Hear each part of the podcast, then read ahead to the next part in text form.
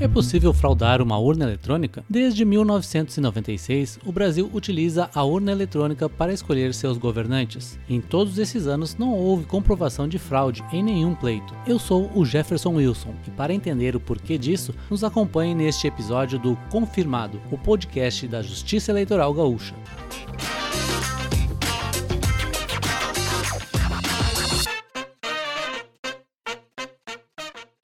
Olá, eu sou o Victor Eduardo Siviero e estou hoje aqui com o Jefferson para apresentar o Confirmado, podcast que busca aproximar você, eleitor, da justiça eleitoral, explicando temas relacionados às eleições, tirando as dúvidas mais frequentes e esclarecendo como, afinal, funciona essa justiça.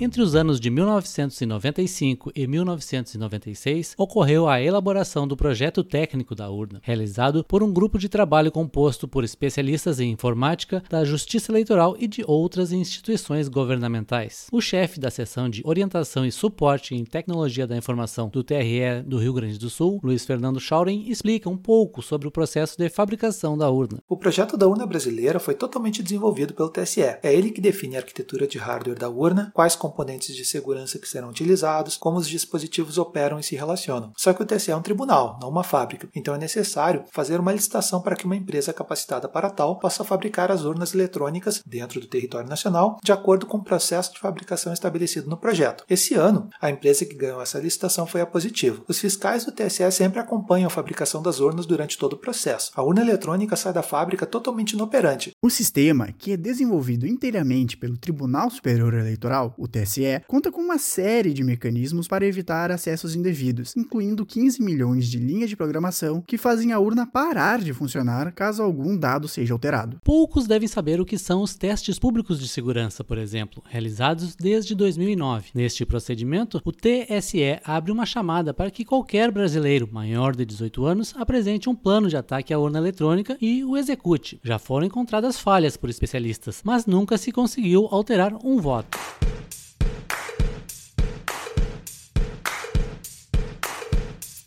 Uma das medidas de transparência adotada pela Justiça Eleitoral é a auditoria de funcionamento da urna eletrônica. Ela funciona assim: na véspera da eleição, são sorteadas urnas. As escolhidas vão para as sedes do Tribunal Eleitoral do estado em questão ou para as zonas eleitorais do local. No dia da votação, uma empresa de auditoria independente faz a fiscalização do processo. Os votos são sorteados, apresentados para as câmeras, auditores e fiscais, e depois o voto é digitado na urna eletrônica, que exibe o número e o candidato. No fim da votação, são comparados os resultados do boletim de urna com o da cédula de papel. Qualquer pessoa interessada em acompanhar pode ir até o local e checar como é feito o procedimento. Tudo isso é registrado em vídeo e transmitido pela internet.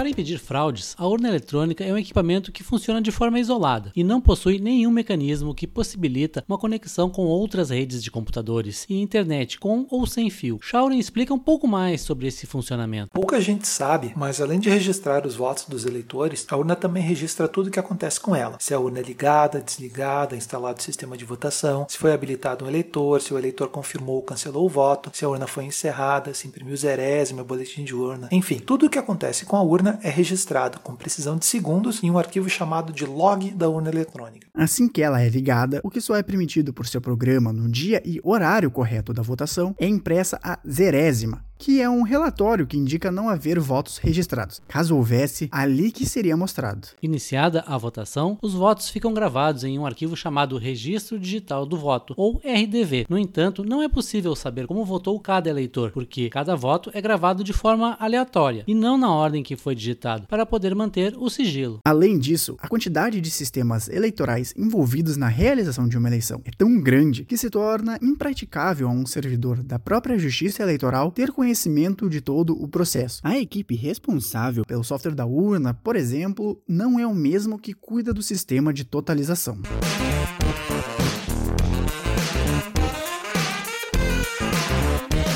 Mas você pode perguntar: se a urna eletrônica é tão segura, por que outros países não adotam o sistema brasileiro em seu processo eleitoral? A resposta é simples: a urna brasileira é um projeto único, desenvolvido para atender à realidade nacional, não se tratando de um produto destinado à exportação. Inclusive, outros países se interessaram pelo modelo e trocaram experiências com o TSE, porém desenvolveram sistemas informatizados próprios ou julgaram que o voto eletrônico possuía um custo muito elevado de implementação. Isso aconteceu em locais cuja incidência de fraude era baixa ou então a quantidade de eleitores era reduzida. Mesmo com todos esses sistemas, ainda existem pessoas que duvidam da segurança da urna por conta da disseminação cada vez mais frequente de informações falsas. O jornalista Daniel Escola participou do seminário promovido pelo TRE Gaúcho para debater desinformação e segurança do processo eleitoral. Ele explica como acontece essa relação. A intenção da desinformação nesse contexto é muito clara. É para primeiro para lançar uma cortina de fumaça para outras coisas que são muito mais importantes de serem discutidas, né? É, tu tem coisas muito mais importantes do que isso para serem discutidas e muitas vezes é, tu vai upar as autoridades com esse tipo de debate que não leva a lugar nenhum. Acho que a democracia não está em risco por isso e acho que o processo eleitoral é tão ele é tão maduro na sua essência e ele é tão ele é tão consistente, tão sólido que o fato de ter a urna eletrônica questionada não é fator suficiente para questionar o processo eleitoral. As discussões sobre supostas fraudes da urna surgem, desaparecem, ressurgem conforme a proximidade com o pleito. Mas por quê? Primeiro é a síndrome do, do país onde as coisas não podem funcionar. Né? Tem gente que não acredita que aqui pode funcionar melhor do que em outros países desenvolvidos. Segundo, porque a, a teoria da conspiração sempre é mais sedutora, ela tem mais apelo, é mais apelativa do que a verdade, e a verdade muitas vezes não tem muita graça, né? que é o caso de a urna funciona. É sempre mais sedutor tu dizer que as coisas são diferentes, que tem uma teoria da conspiração por trás, sabe? É um pouco disso, eu acho.